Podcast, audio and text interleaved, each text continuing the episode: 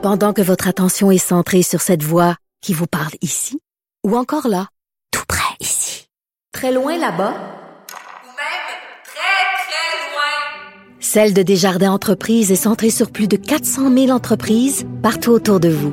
Depuis plus de 120 ans, nos équipes dédiées accompagnent les entrepreneurs d'ici à chaque étape pour qu'ils puissent rester centrés sur ce qui compte, la croissance de leur entreprise.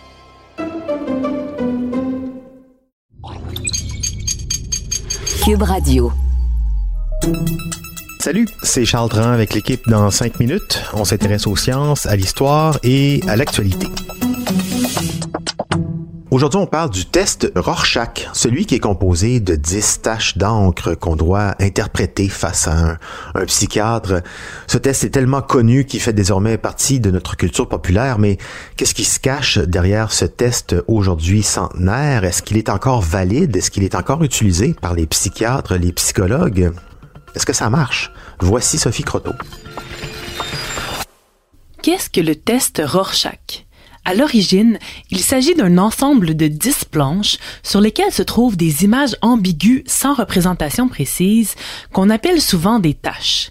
Certaines sont noires, d'autres sont colorées, et elles devraient impérativement être toujours montrées dans le même ordre.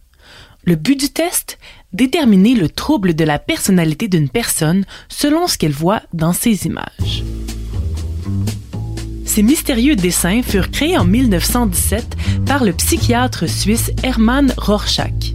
Il s'inspira d'un jeu auquel il jouait enfant, le Kleck, dont le but était de collectionner des cartes marquées de simples taches d'encre et de s'amuser à faire des associations entre elles. Remarquant que ses patients schizophrènes avaient des résultats radicalement différents des autres lorsqu'ils y jouaient, il décida de pousser plus loin l'exercice, développant lui-même son ensemble de cartes.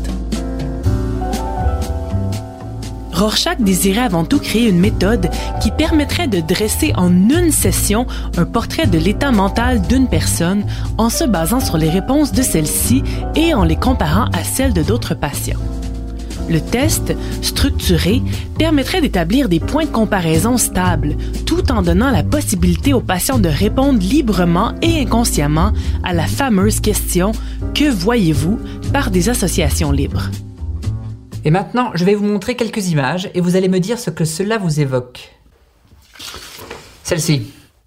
Il remarqua que les personnes dépressives ne voyaient peu ou pas de mouvements, de couleurs ou de figures humaines dans les tâches et s'attardait surtout aux détails. Rorschach mit quatre ans à perfectionner son test qui fut publié en 1921, un an avant sa mort à 38 ans. Associé aux théories de l'inconscient populaire à l'époque, le test se répandit partout en Amérique et en Europe. Mais sa popularité joua contre lui et il commença à être utilisé comme un banal test de personnalité dans les années 60, lui attachant par le fait même la réputation de pseudoscience. Des psychologues américains allèrent même jusqu'à appeler à un moratoire sur son utilisation en 2003, critiquant entre autres son interprétation trop abstraite.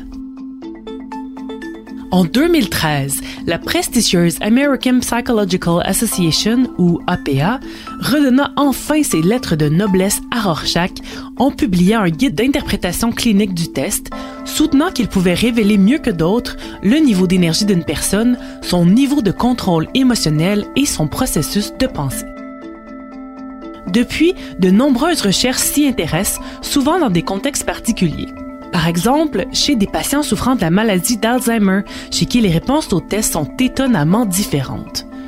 Une équipe de neuroscientifiques a aussi observé le cerveau d'individus répondant aux tests, découvrant que les réponses dites originales réveillaient d'autres parties du cerveau que celles données habituellement par les patients. Si Rorschach avait avant tout construit le test pour déceler des troubles mentaux chez des patients moins communicatifs, il est fascinant de voir que plus de 100 ans après sa création, il peut encore être un outil à explorer pour comprendre notre inconscient. L'avez-vous déjà passé ce test? Pas moi, mais je serais curieux. De nos jours, euh, on remet en question beaucoup de tests de personnalité, dont celui du quotient intellectuel, parce qu'ils sont souvent teintés des billets de leurs créateurs.